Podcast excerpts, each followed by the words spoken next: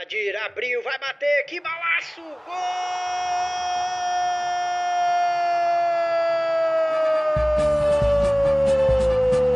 Do Vitória! Uma ilha, um clube. O podcast da torcida Alvianil. Salve torcida Alvianil, programa Uma Ilha, um Clube, número 36, comigo Arthur Moreira e com Ricardo Nespo. Que par de jogos que a gente pegou pra fazer rodada dupla, hein, Rica? Rapaz, perder de quem a gente perdeu hoje, difícil, difícil mesmo. Gravar isso daqui tá sendo difícil. A gente devia ter gravado no outro, porque era um 2x2, depois que a gente tinha aberto 2x0, a gente tava assim, não, tá bom. Né, do próximo jogo a gente vai ganhar. Agora, pô, gravar depois dessas duas rodadas, meu irmão, é só por amor à causa mesmo, cara. Pois é, se a gente, como você disse, tinha achado ruim o empate, não sabíamos que as coisas podiam piorar. E hoje ainda tivemos esse mesmo sentimento, né? Eu já estava achando ruim o empate hoje e as coisas pioraram, né? Empatamos então com o Rio Branco de Cariacica o 2 a 2 no final de semana. E hoje perdemos para Estrela em casa, no Salvador Costa. Estrela que passou agora seu quarto colocado da competição. Dois gols de pênalti para lá, um para cá. E um jogo que a gente vai comentar um pouquinho mais agora. Hoje a gente já combinou que vai fazer uma rápida passagem pelos fatos do jogo, mas vai concentrar aí no que, que esses dois jogos significam para nossa continuidade aí da temporada. É, esse jogo do Rio Branco, o Edinho não pôde jogar. A gente ficou preocupado, na verdade, de ver, né, como que esse time jogaria sem o Edinho, que tá sendo muito importante nessa temporada, já fez cinco gols, enfim. Bem, parecia que a gente não ia sentir falta, né? O primeiro tempo o Vitória jogou de forma arrebatadora. Gols de Chiquinho e Thiago Ramos, né? O gol do, do Chiquinho, inclusive, foi depois de um lançamento maravilhoso mesmo do Carlos Vitor, daqueles que ele tem feito, né? Parece que realmente encontrou um lugar ali no, no meio-campo do Vitória. É, eu, inclusive, que sou uma pessoa que sou crítica do Carlos Vitor em geral, acho que é um cara que se esconde, que não demonstra todo o potencial que tem. Acho que nesse time ele achou o futebol dele diferente um pouco do futebol que a gente está acostumado a ver. Não é o cara driblador que esse era a principal característica dele. Ele não tá sendo um driblador, ele tá sendo um cara dos passes longos e tá funcionando muito bem, né? Fez esse passe, Chiquinho chutou, no rebote o Chiquinho foi lá e fez o gol. E depois o Thiago Ramos fez o salseiro ali, driblou todo mundo, meteu no gol, enfim, 2 a 0 no primeiro tempo. Mas vai lá, tu, fala do primeiro tempo e depois começa aí do segundo tempo, o que, que você tem? Te Bom, então, a... fiquei com a parte complicada, né? Bom, Rica, no primeiro tempo o Rio Branco já deu sinal e estava dentro do clássico, né? queria jogo. E logo depois do nosso primeiro gol, teve uma chance com o Matheus Bidic e inclusive acertou a trave.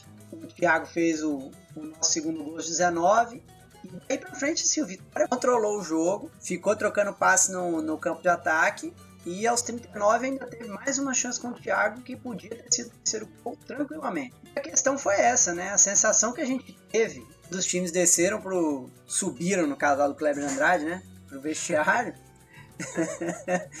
é, a gente fala, pô, torcedor do Vitória tava tranquilo, cara. A gente tava sobrando. Tava até com aquela impressão que depois a gente viu que era falsa, mas que enfim, que pega muita gente pelo pé, que assim, ah, na hora que, que quiser resolve esse jogo aí, tá tranquilo, né? O, o Rio Branco, dado essa chance aos seis, não tava assim, dando mostras de que, que, de que ia colocar o, alguma igualdade no jogo, mas clássico é clássico, né? E aí a gente não pode desprezar essa parte aí, né? A parte histórica, a parte psicológica, essa parte da vontade no clássico. E parece que o que aconteceu foi, foi um pouco por aí, um pouco de aplicação também do Rio Branco. No segundo tempo, voltou o time, né?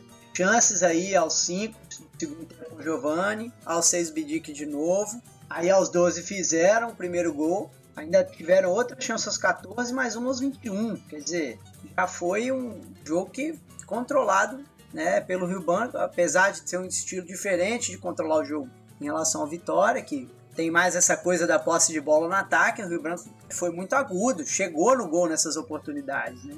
Fora a expulsão do Ayrton, né, cara? Aí depois ainda teve a expulsão do Ayrton. E aí, o jogo contra o Estrela, a gente vai falar um pouco mais sobre isso também, porque merece registro.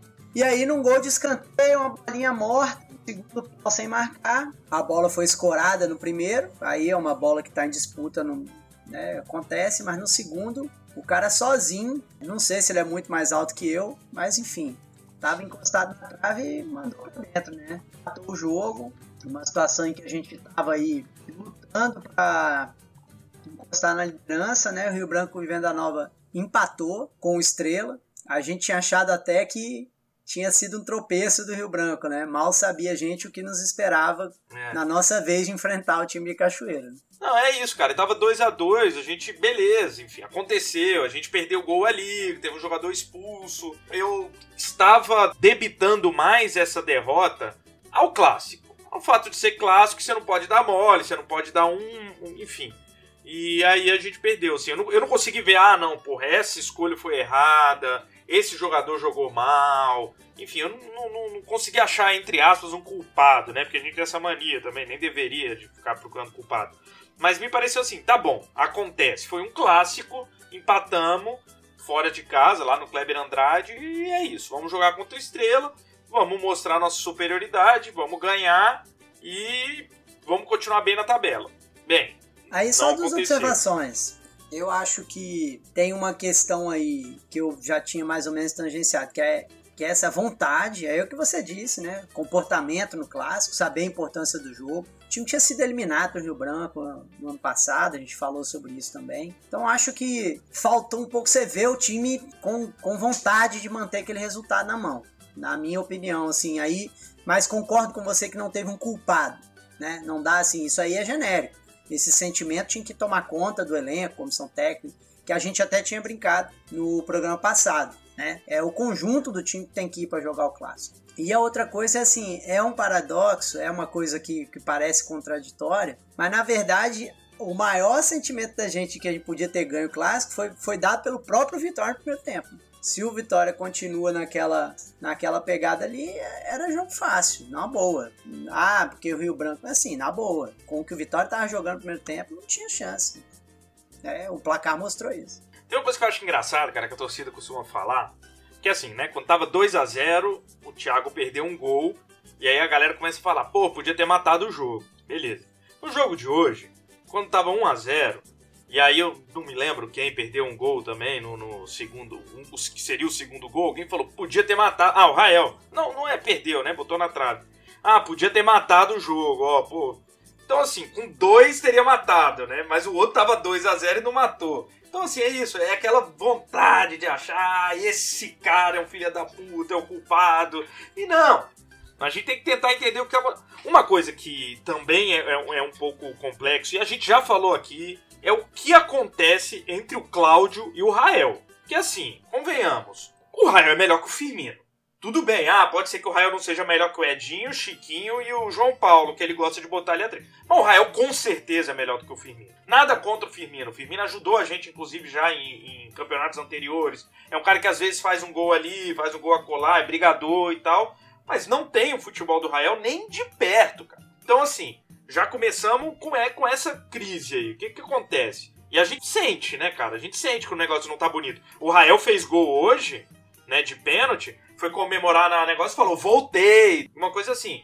Me parece que tem uma coisa colocada ali entre o Rael e o Cláudio que não tá muito bem explicado. Nesse jogo agora do Estrela, e vamos partir agora para falar um pouco do jogo, que a gente acabou se estendendo para falar do outro. Mas assim, nesse jogo do Estrela, o João Paulo também não jogou, além do Edinho.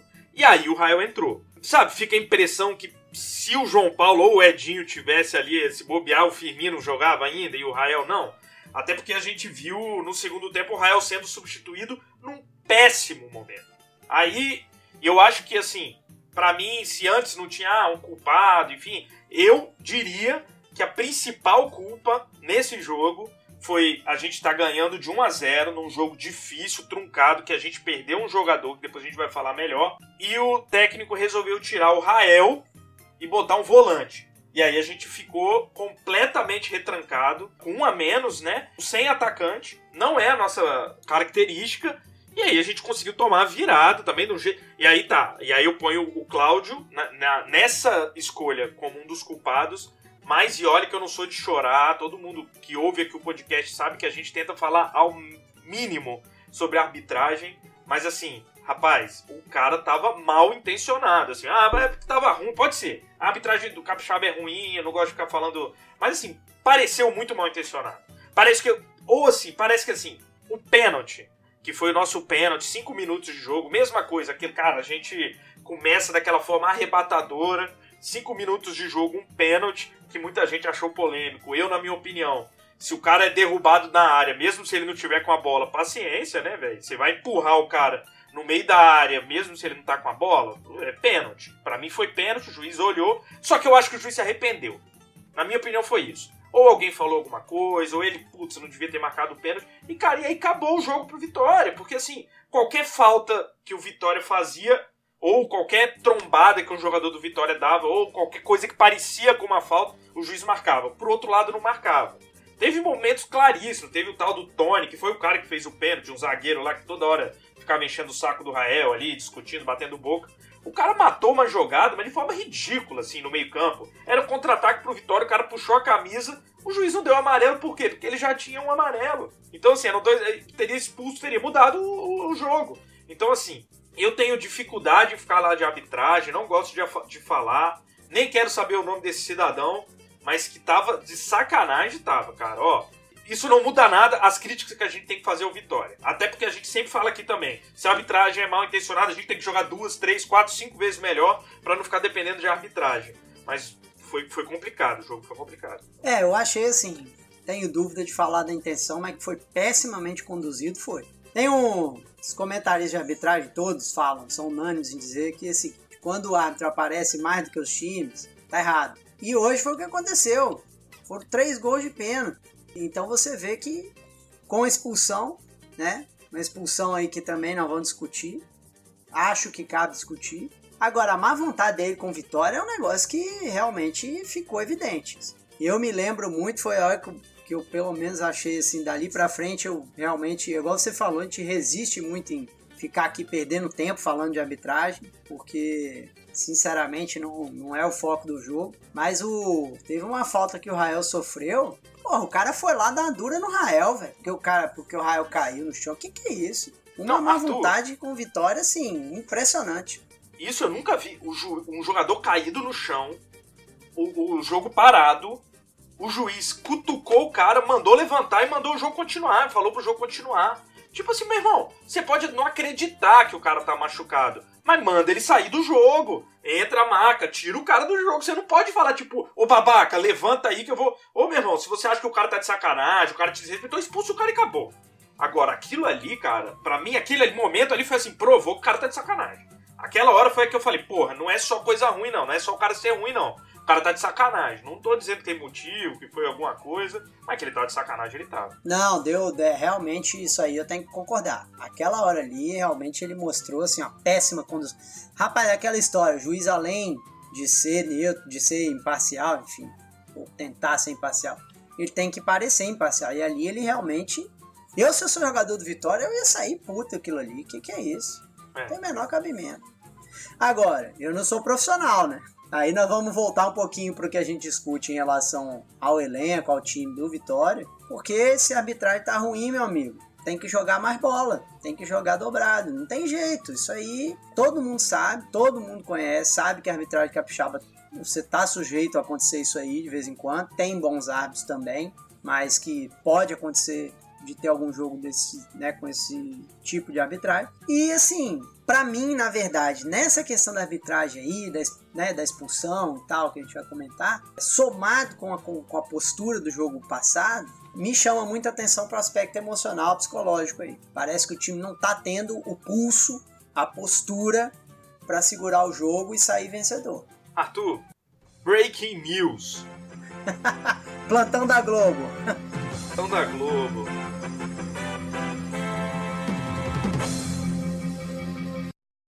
Enquanto estávamos gravando, na verdade, vou te falar que a gente deu até uma demoradinha para começar a gravar, porque, bem, a entrevista coletiva com o técnico Cláudio foi cancelada e como nós conhecemos um pouco desse esporte, a gente sabia o que, que isso costuma significar, né? Então, dito e feito, o professor Cláudio não é mais o técnico do Vitória E inclusive quem tá assumindo o comando do Vitória até o fim do Capixabão é o Rodrigo César.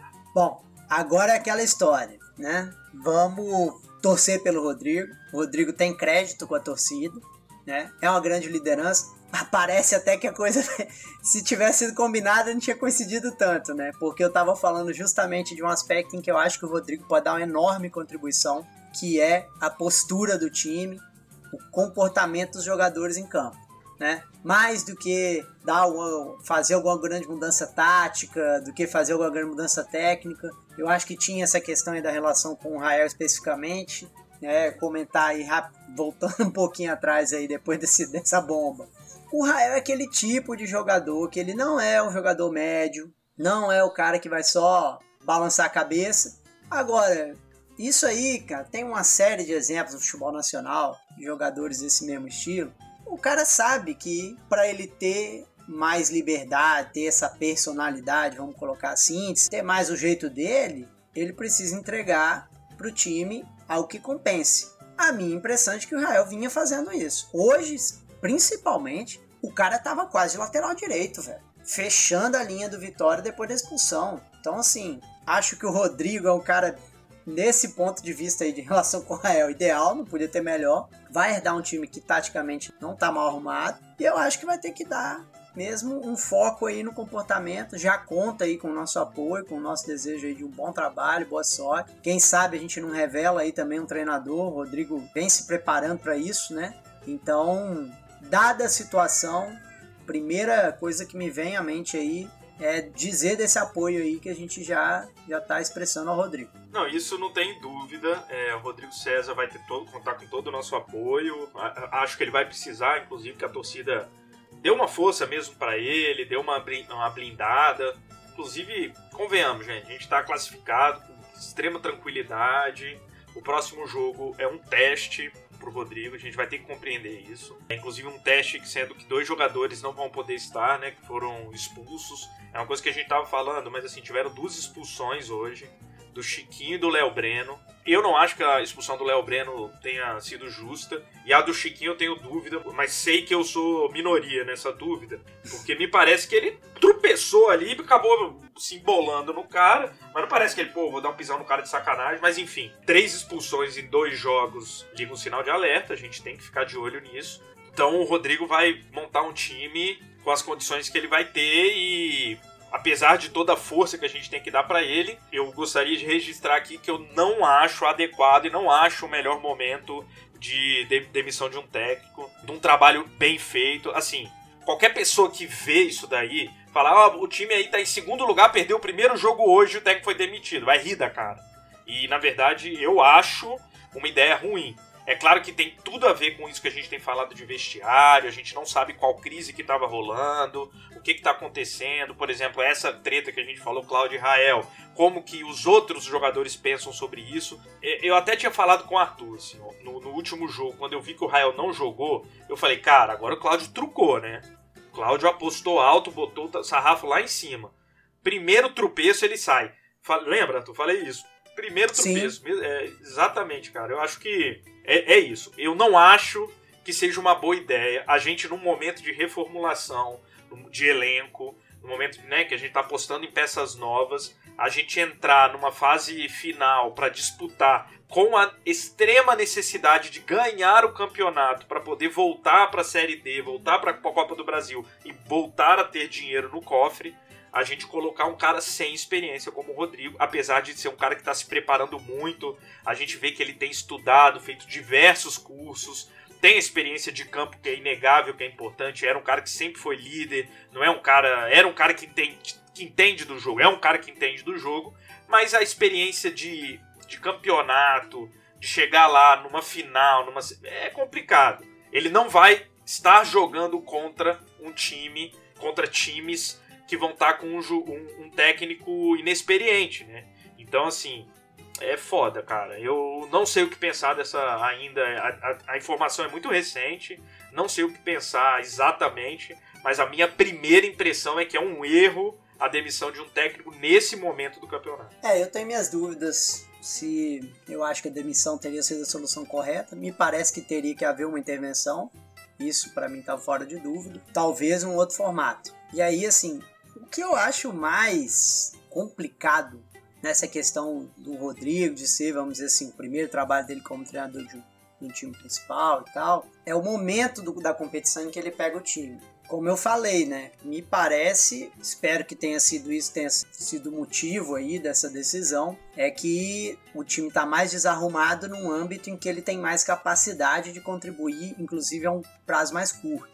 Mas ele vai precisar dominar ali aquele sistema tático que o time está jogando. Ele também não é um cara completamente estranho esse sistema, tendo em vista que ele está participando da comissão técnica desde o começo. Mas é uma aposta, né? É uma aposta. A gente quer muito que dê certo, não só pela necessidade, igual você disse, objetiva de sucesso na competição, nem só pela vontade que a gente tem como torcedor de sempre vencer, de ganhar o título, mas também pela bela história que o Rodrigo tem aqui no clube. E é igual eu falei, né? A gente acaba dando um crédito a mais, merecido. Acho que isso também faz ele compreender um pouco mais, assim, o que a torcida espera, o que o clube espera. Vamos torcer para dar certo, sem ter a certeza, igual você disse, de que isso era o que precisava ser feito. Embora a gente tenha certeza de que algo precisava ser feito. Então, cara, a gente já não tá com muita vontade de, de falar do jogo e tal. Acho que agora tem a menor necessidade. Acho que a gente falou de tudo que a gente tinha de falar. Observação curta aí.